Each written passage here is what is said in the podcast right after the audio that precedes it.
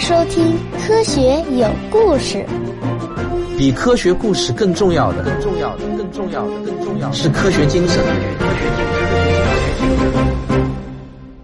与浩瀚的宇宙相比，太阳连一颗尘埃也算不上。当然，更不用说我们这颗小小的地球了。在太阳系以外，必然会存在着类地行星，这已经是上个世纪天文学家之间的共识了。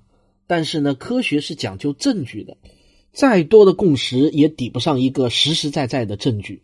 在进入到二十一世纪之后，这个证据终于出现了。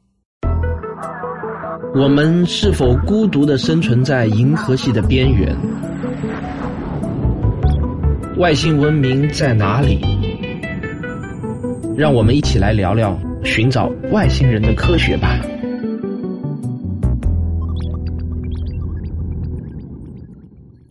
人类终于在二零零六年一月二十五日找到了第一颗类地行星。这次幸运呢，降落到了一个法国人的头上，他叫伯利厄。这个小伙子呢，在银河系的中心方向发现了一颗距离地球两万一千五百光年之遥的行星。这颗行星是一颗表面寒冷的由岩石构成的行星，被他称之为“超级地球”。不过呢，我这里要插句题外话了。第一颗类地行星的发现时间，在天文学界呢，其实一直是有一些争议的。二零零五年六月发现的格利泽八七六 b 和二零零七年发现的格利泽五八幺 c，也被有一些天文学家认为是第一颗被发现的系外行星。而我呢，采信的是《科学美国人》上的一篇杂志，叫做《系外行星发现简史》。这篇文章中呢，把二零零六年一月份发现的这颗类地行星称之为人类发现的第一颗。但不管怎么说吧，第一颗太阳系以外的类地行星已经是确定无疑的出现了。从二零零六年之后呢，越来越多的类地行星就被相继发现。不过呢，找到太阳系外的类地行星还仅仅只是第一步，因为光光有固体的表面，其实对于外星生命来说是远远不够的。我们在前言中已经说过，我们这个节目中所谈到的外星文明，指的是呢。与我们地球生命相类似的，以碳和水为主要构成物质的。虽然生命不是一定都跟我们相类似，但我们呢也只能研究与我们类似的生命形式。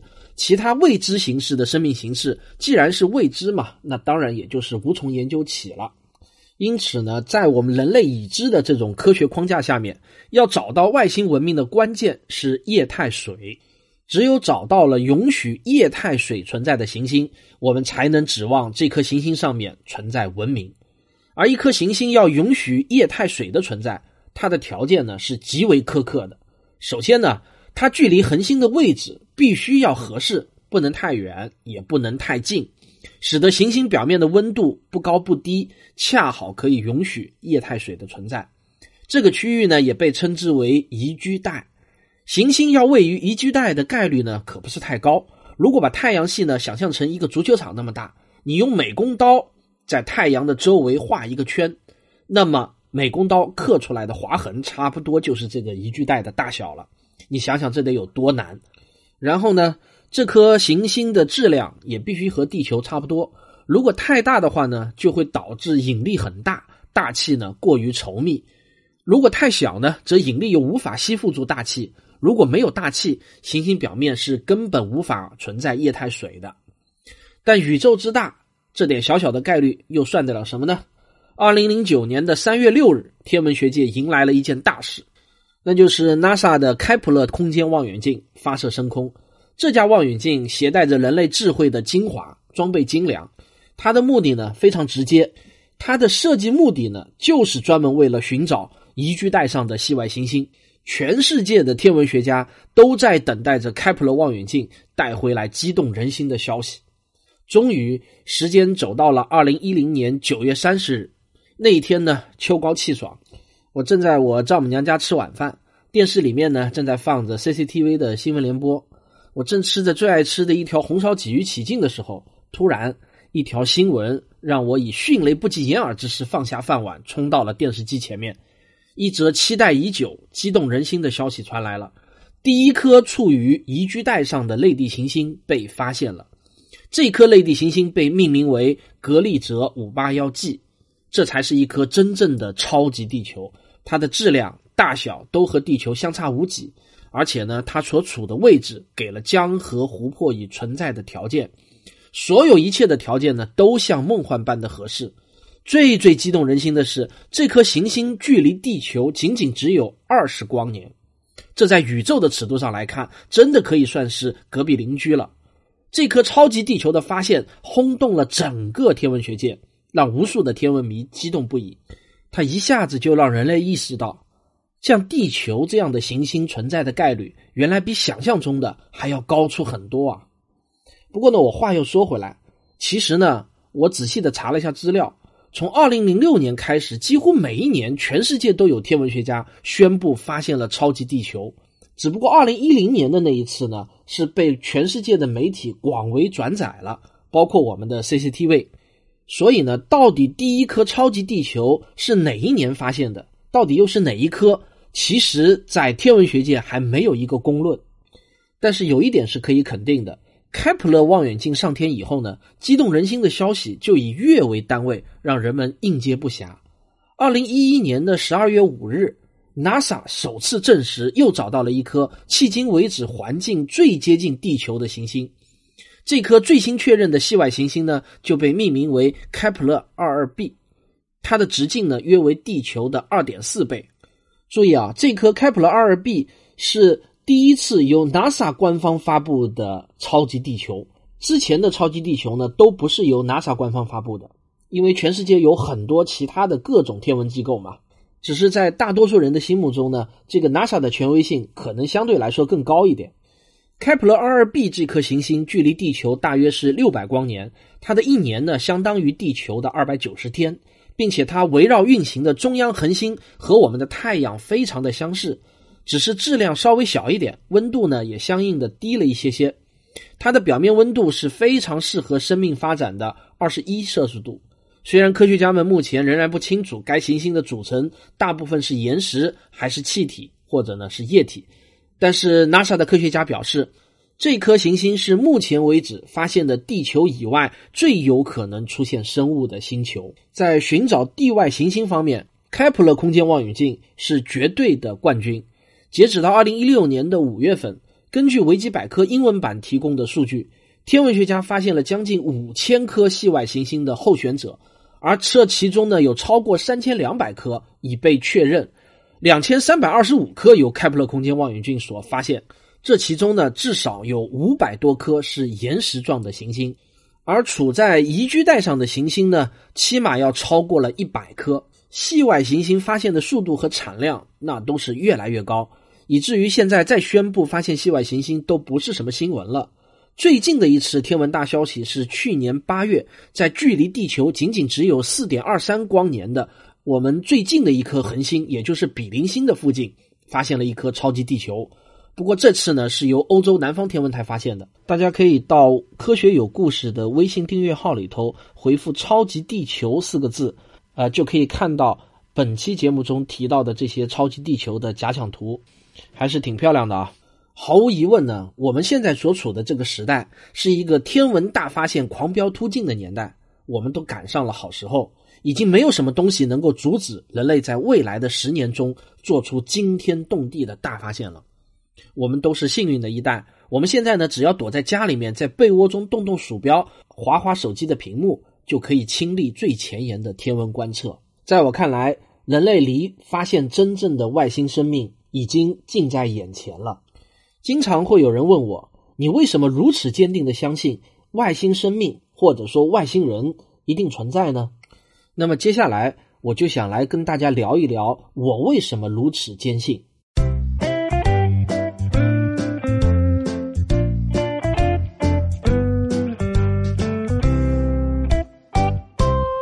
我想先给大家看一张照片。这张照片呢是两零零七年美国宇航局评选出的历史上从太空看地球十佳照片之首的一张照片。呃，你可以在我的微信公众号里头回复“蓝点”，就是蓝色的一个点，蓝点来看这张照片。就是这么一张初看上去毫不起眼的照片，它成为了当年全球各大新闻媒体的头条新闻。所有的新闻媒体呢，都几乎把这张照片给它登在了头版头条。这张照片是美国发射的旅行者一号探测器，在一九九零年飞到距离地球六十四亿公里的地方，在著名的天文学家卡尔沙根的强烈要求下，NASA 不惜耗费对于空间探测器来说极其宝贵的能源和影像资源而拍摄的回眸一瞥。这张照片对于天文学和宇宙学的研究来说毫无用处，但是它对人类的震撼力却不是任何一篇学术论文所能比拟的。大家看一下，从六十四亿公里远的地方来看，我们所谓的美丽的蓝色星球，不过就是一个暗淡的小光点。如果不是特别给你指出来，恐怕你无法和图片上的那些噪音的麻点给区分开来。所以这张照片呢就被命名为暗淡蓝点。你可能会觉得这个六十四亿公里啊是一个很遥远的距离，然而我想告诉你，从天文学的角度来说，这真的只能叫做近在咫尺啊！甚至用这个词都显得是太遥远了，用就在眼皮底下恐怕也一点都不过分。让我来帮你理解一下，这个六十四亿公里在宇宙中到底是一个多远的距离。在天文学上呢，我们一般用光走过多少时间来表示距离。比如说，一光秒就代表三十万公里，一光时呢就是十点八亿公里，一光年就是九点四万亿公里了。那么，旅行者号拍摄地球的那个距离，差不多就是六光时不到一点点，也就是光走大概六个钟头不到一点。而这个广义太阳系的大小呢，大约是两光年的样子。这个关于太阳系大小的这个范围啊，是有不同的说法的。一般认为呢，广义太阳系的范围是以奥尔特云为界限的，所以旅行者一号只不过走了太阳系的三千分之一多一点点的距离。如果把太阳系想象成一个足球场的话，那么太阳位于足球场的中心点上，旅行者一号无非就是离开了中心点差不多五厘米的距离，也就是你大拇指的长度。怎么样？我的这个比方呢，是不是让你有一点儿感觉了？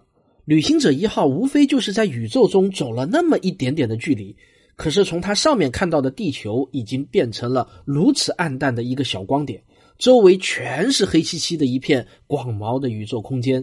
你是否跟我一样会产生一点的孤独感呢？从旅行者一号的这个位置看太阳，太阳也就变成了比其他的星星稍微亮那么一点点的一颗普通的星星。如果旅行者一号再往前走零点五光年的距离，那么太阳就会完全淹没在银河系的千亿星辰中，再也没有任何特殊了。旅行者一号是一九七七年发射的，飞到拍照片的那个位置呢，已经用了十三年，但是它不会停下来，它继续再飞两万多年后呢，才能飞到太阳系的边缘，也就是奥尔特云。然后他要用两千四百年的时间穿过这片由一千亿个冰块啊，也就是彗星组成的云区，这才算是真正飞出了太阳系。飞出了太阳系呢，就会来到几乎是完全空无一物的巨大的星际空间。它在星际空间中至少还要再飞四万多年，才有可能进入到另外一个恒星系。而这六万多年的漫漫飞行，仅仅不过是飞行了不到四光年的距离，这在宇宙的尺度上简直不值一提啊！在生活中呢，每当我把上面的这些比喻告诉周围的人的时候，很多人都会张大了嘴。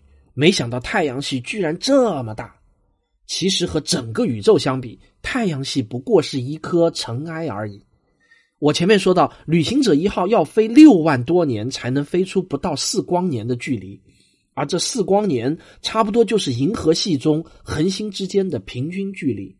我们的太阳在银河系中只不过是一颗不大不小的普通恒星，而银河系包含的恒星总数目目前认为是一千亿到两千亿颗。地球上现在的人口总数呢是不到七十亿，你闭上眼睛想象一下。把地球上的每一个人都一下子再变成二十个，一个人就代表着一个太阳，这就是银河系中太阳的数量，这该是多么恐怖的一个数量啊！如果你现在开始有了一点感觉，开始对这个庞大的数量感到一些吃惊的话，那我将继续让你已经合不拢的嘴张得更大。我想让大家再来看一张照片，同样啊，大家到我的微信公众号里头回复“深空”两个字来获取这张照片。深空就是很深的空间。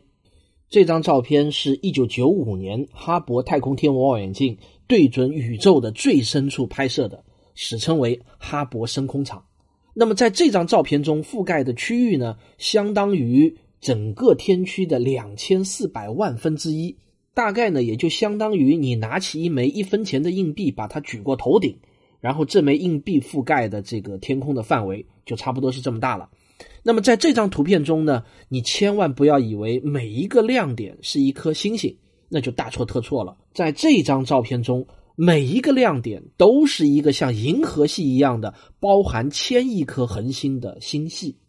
就在这么小的一个区域当中，哈勃太空望远镜就拍摄到了超过三千个星系，而我们的银河系在宇宙中呢，也只不过是一个中等偏小的星系。根据现在最新的估算，宇宙中星系的总数量至少是有一千多亿个。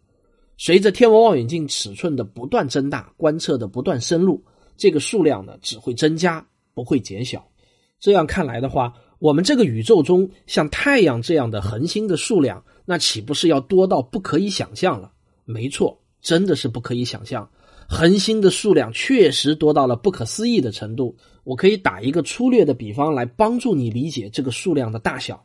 你想象一下，自己来到海边，在海滩上这么随手抓起一把沙子，你认为自己能抓起多少粒沙粒呢？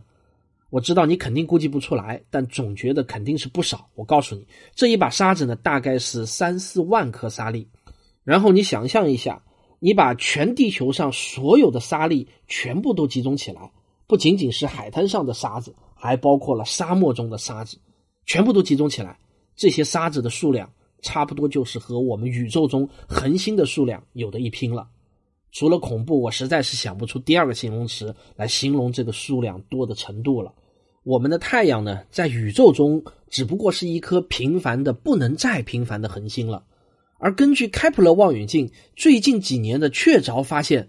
天文学家们也向我们证实了类地行星，甚至是超级地球，也普遍存在于恒星系统中。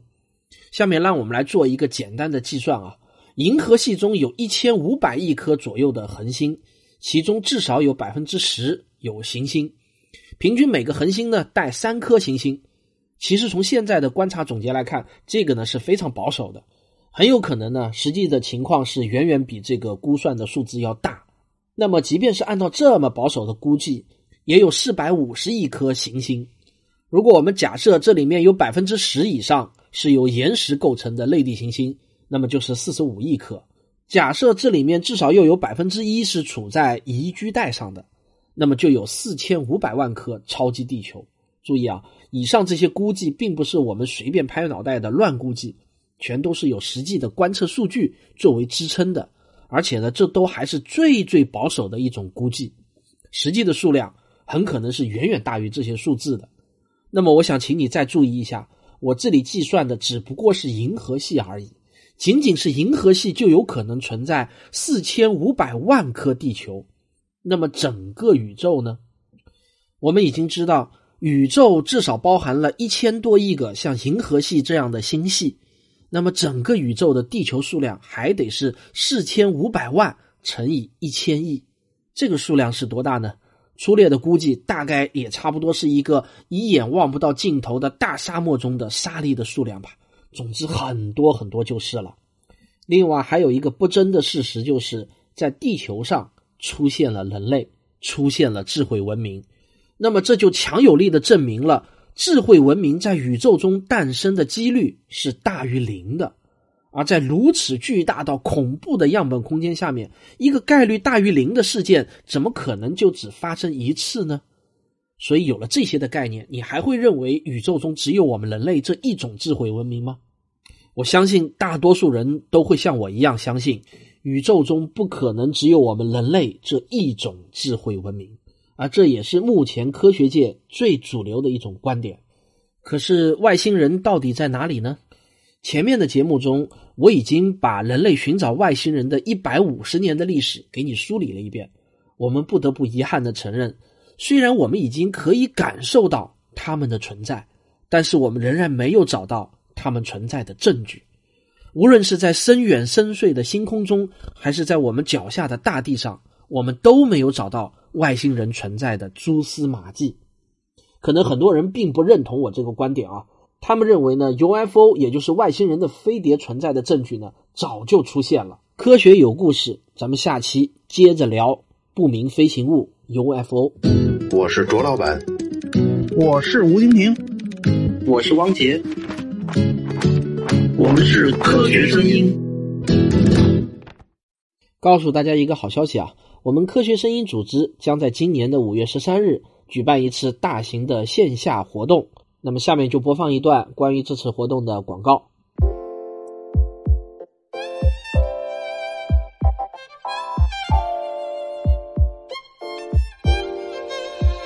我是旭东，祝科学声音二零一七年的首场线下活动取得成功。那么我也会到现场给你们助阵。大家好，我是田一苗，预祝二零一七年科学声音首次线下活动取得圆满成功，恭喜周老板。喜马拉雅的听众朋友，我是亚洲通信社社长徐金波，祝福科学声音二零一七年首场线下活动取得成功。Hello，大家好，我是喜马拉雅的主播夏春瑶。那祝科学声音二零一七年首场线下活动取得成功哦！各位朋友，大家好，我是谷歌，在这里我祝二零一七科学声音首场线下活动圆满成功。我在这儿给大家加油助威。我是科幻奥秘时间的主播文字嗡嗡，祝科学声音二零一七年首场线下活动取得成功。